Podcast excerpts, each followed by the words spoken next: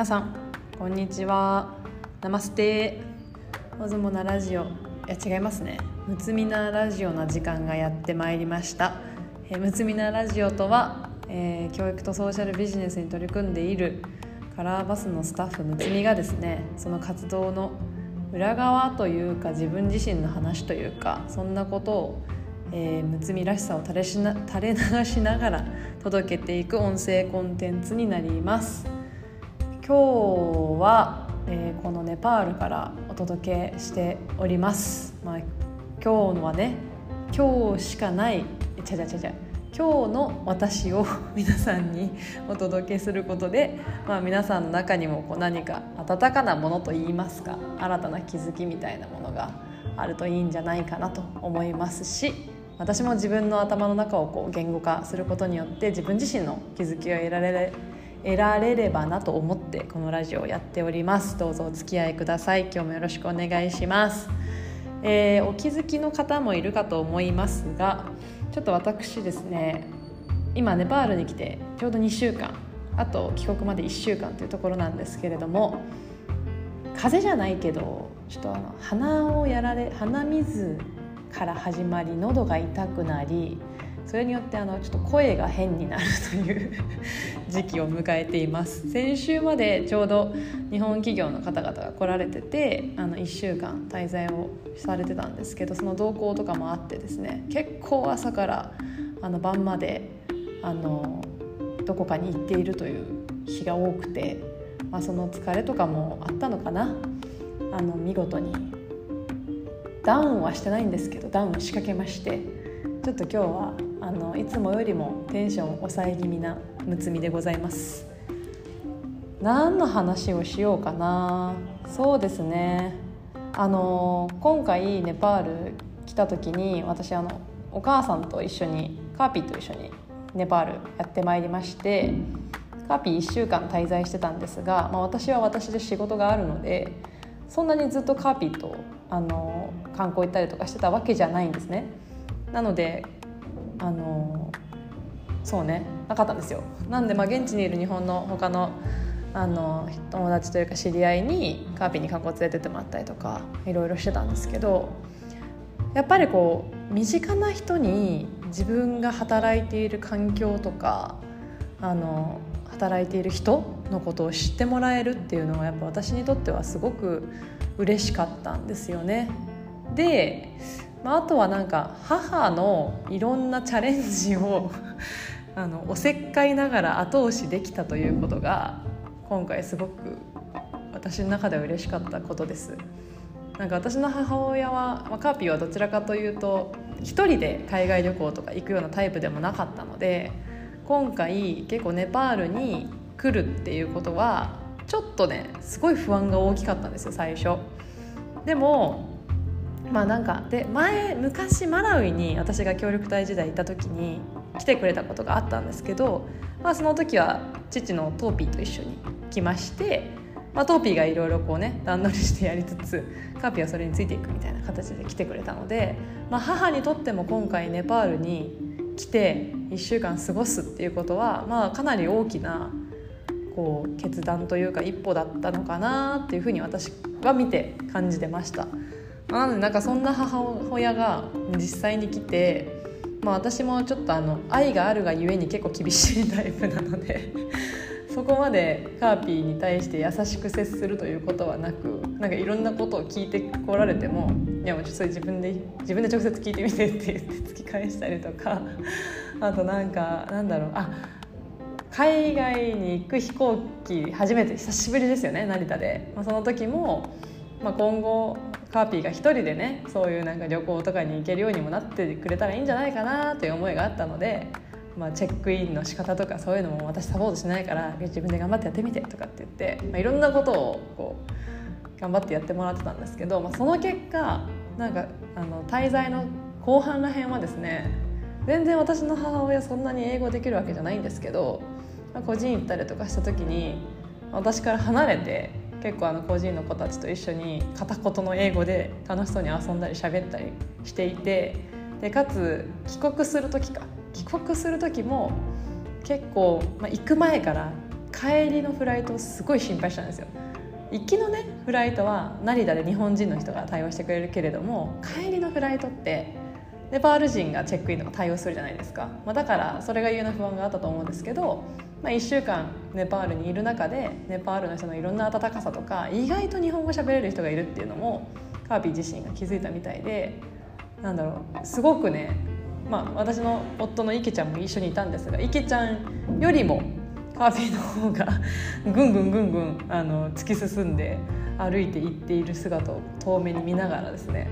でなんならチェックインする時も前に並んでるネパール人の男性に日本語で話しかけたりとかして合ってるかどうかみたいな確認をしてたみたいで。まあなんかそういうあの自分の母親のたくましさぶりというか たくましたくましくなった姿みたいなものがなんか今回は娘目線でいうとすごく嬉しかったですね、まあ、そんなネパールの前半をあの私はこっちで過ごしていまして。今ちょうど2週間。あと1週間ですね。あっという間です、まあ、なんかどんなことをしてるのかみたいな話とかもできればなと思うんですけど基本的には日本の仕事をえー、半えだから普通に日本の仕事をしながらネパールの仕事をしてるっていう状況です。なので早い時は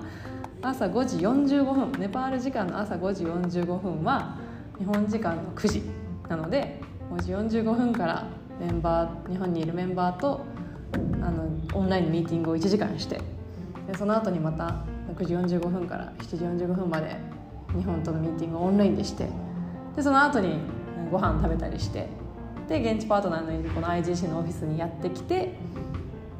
まあ、でも基本日本の仕事をしてますねパソコンで。だいたいこっちのお昼の14時ぐらいまでは。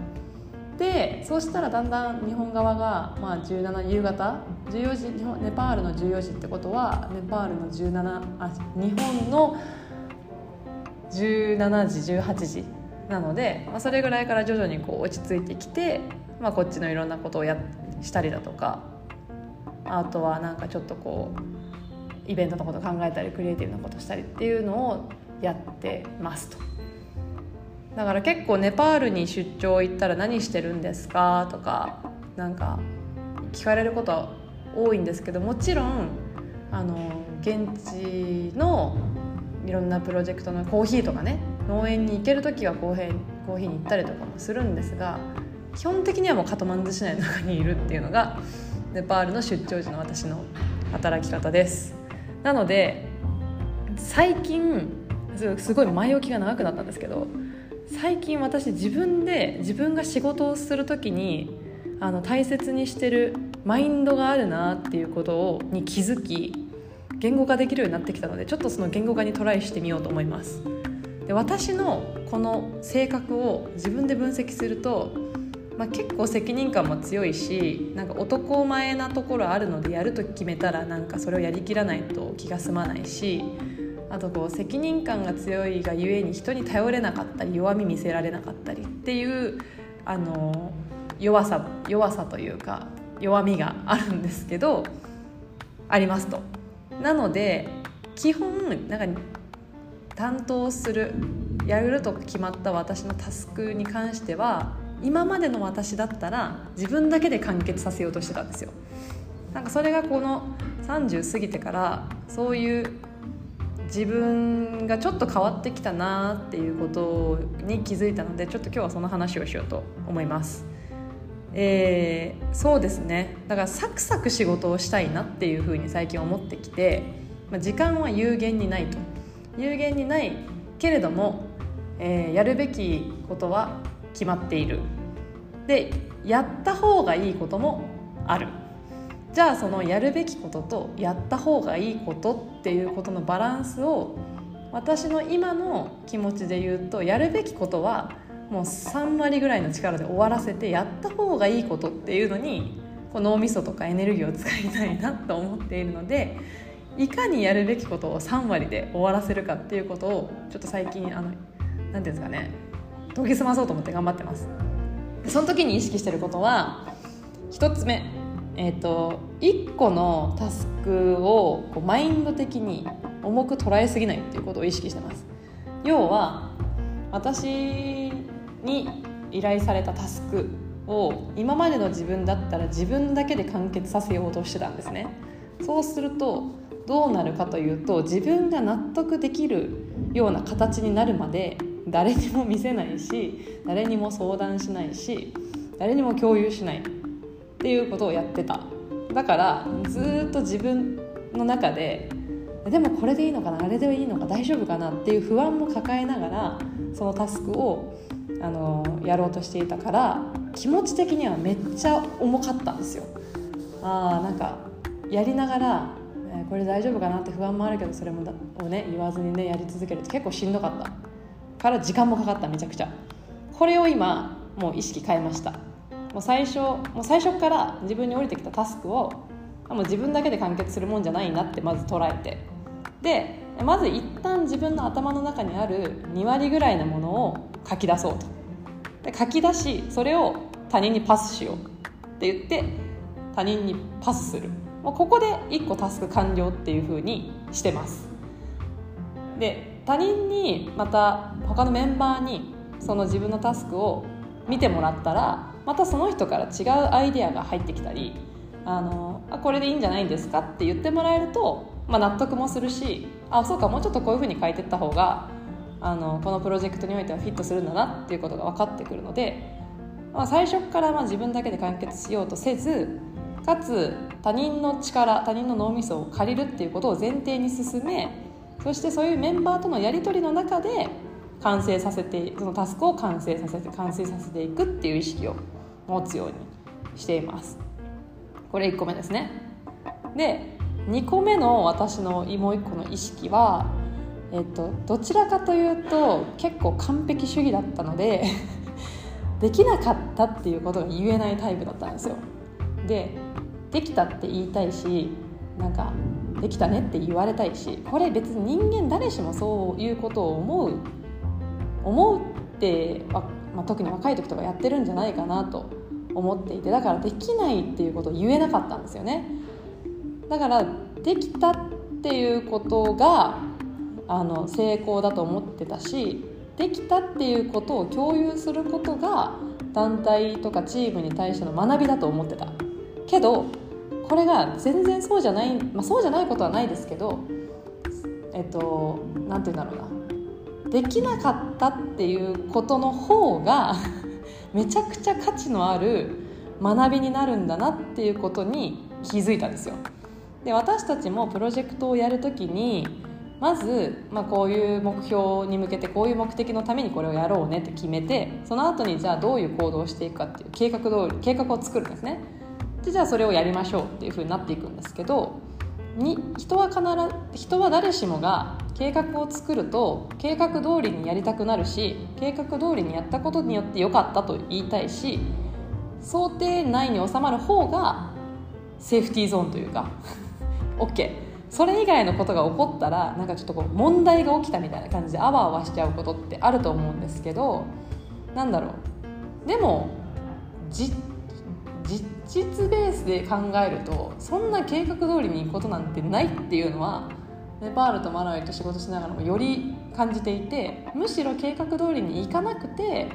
現場のメンバーと修正しながらやっていった方が現地の人のためになったり自分たちにとってもやりがいとして残ったっていう出来事が多かった。ので、えー、計画は作るんですけど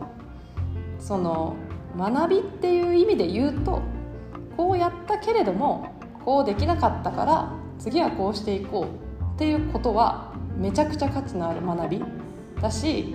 今回これできたけどできたからこそもっとこうした方がいいなと思ったみたいなところまで共有できるような、えー、なんだろうなチーム作りだとすごいこう組織としてもチームとしても大きな前進になるんだなっていうことを思いました。なのでできないできなかった万歳ぐらいな気持ちでいるっていうマインドを今最近はより意識するようになりました。で最後は3つ目。えっとですね私どちらかというと昔陸上やっていたタイプなのであのゴールが欲しいんですよね。でゴールが欲しいって思う時に何をゴールにするかっていうのが結構大事でで私そこを長らくあの苦戦してたんですよ。なんかそのプロジェクトの最終結果こうなったっていうことをゴールにしちゃうとそのプロジェクトってすごい道のりが長いのでなかなかそのゴールにたどり着けなかったり関わる人の行動みたいなことをゴールにしてもその行動が見える瞬間って限られてたりすごいそこにもまた時間かかるから難しい。あどうしゴールをどう自分の中で設定するかなって思った時にタスクを取り組むっていう意味では時間だなと思ってなので最近ではバーって、まあ、朝ナっていうタスク管理のアプリがあるんですけどそれに自分のタスクの今日のやることみたいなのが並んでるのを見た時にあもうここからここまでのタスクをこの時間に終わらせようって自分の中で決めて取り組むようにしてます。ここを宣言せずに1時間以内に終わらすぞって自分の中に宣言せずに取り組むのと宣言して取り組むのだと全達成感が全然違うんですよね。でできたらできたで OK だし、まあ、できなかったとしたらあじゃあこれは自分のこういうところの見積もりが甘かったから1時間以内に終わらなかったんだなっていう学びになるので結構もう最近はもうちょっとしたこうゲーム感覚みたいな 感じでもう1時間以内にこの5つのタスクを終わらそうって決めてわーっと集中して作業してあ終わったよしできた。みたいにこう1日の中でも何回かの区切りを持って、タスクに取り組むっていうことをしてます。そうすると不思議と何て言うんですかね。できたできたできたとかなんかあ学びになった学びになった学びになったみたいなことの連続性が一日の中で起こるのですごく自分に対する肯定感みたいなもの上がるし急な依頼が来たりとかなんかこうしてもあわあわしなくなった。から是非皆さんこのサクサク仕事をしていくみたいなこう気持ちが乗らない時ほどサクサク仕事をするみたいなあのなんていうんですかね サクサク仕事をするっていうマインドをぜひねあの意識して持っていただくといいんじゃないかなと思います。そんなところでしょうか。なんかちょっと結構今日喋りすぎるとハスキーボイスになってるんですけどこんな日もあっていいよね。はい。ということで今日はですね、まあ、私が最近嬉しかったカーピーの変化っていうところと、えー、サクサク仕事をする時に大切なマインド、まあ、私が意識してやってることっていうのを共有しました。じゃあまた次帰る時次やる時はもう日本ですね。はい。そんなまた次のむずみなラジオでお会いしましょう。またね。